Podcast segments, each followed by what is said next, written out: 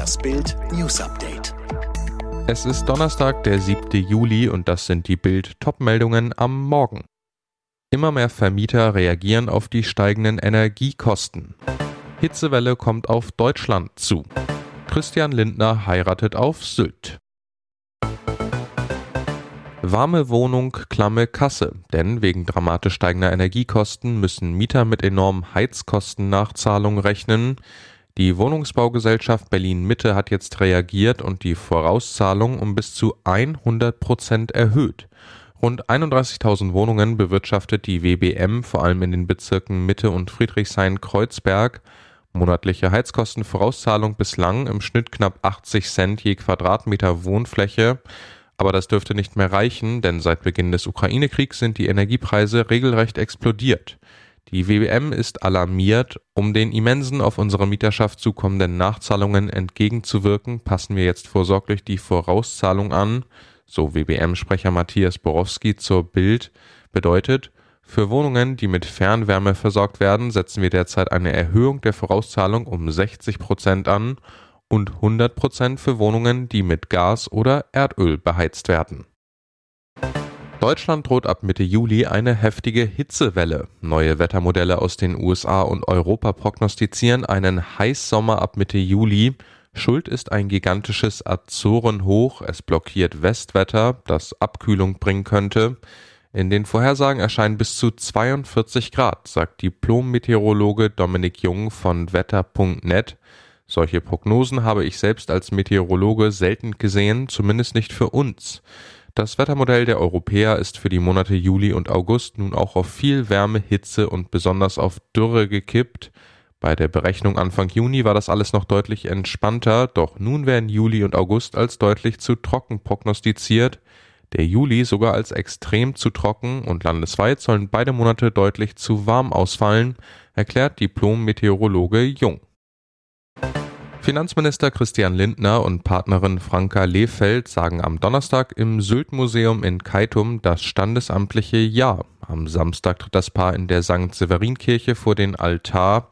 Bei ihrer Hochzeit haben Lindner und Lehfeld ein Vorbild, das Ja-Wort des Sportstar-Paars Bastian Schweinsteiger und Anna Ivanovic, die im Juli 2016 in Venedig heirateten.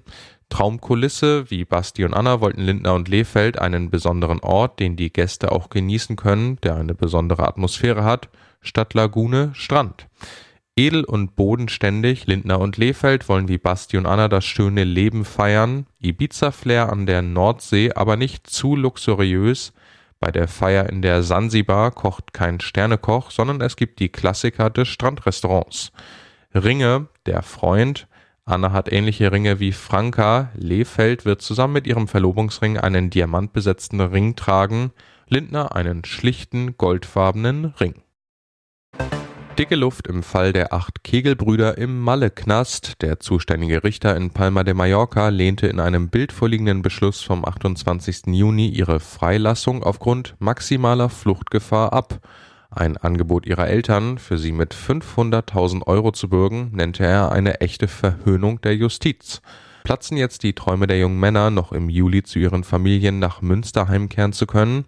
Verteidiger Rabban Funk bestätigte Bild, dass Richter Anthony Rottger an seiner Haftentscheidung festhält. Der Anwalt, wir haben den Fall der nächsthöheren Instanz vorgelegt. Das Problem, es gab offenbar ein Missverständnis zwischen Richter und Anwälten. Die Anwälte der Kegelbrüder hatten zuerst lediglich eine Bürgschaft von 500.000 Euro angeboten, der Richter, als knallhart bekannt, fühlte sich dadurch verhöhnt. Erst in einer erneuten Anhörung der Kegelbrüder konnte über eine mögliche Freilassung auf Kaution entschieden werden. Bereits am 7. Juni waren vier von ihnen gegen eine Kaution von je 12.000 Euro aus dem Gefängnis entlassen worden Erschütternde Beichte Hayden Panettiere hat ihre jahrelange Abhängigkeit von Alkohol und Schmerzmitteln öffentlich gemacht. Um ihre Sucht zu überwinden, habe sie acht Monate in einer Entzugsklinik verbracht. Die Therapie habe sie aufgerissen und wieder zusammengesetzt, so die Schauspielerin zu People. Panettiere spricht auch über das Ende ihrer Beziehung zu Wladimir Klitschko, Vater ihrer Tochter Kaya.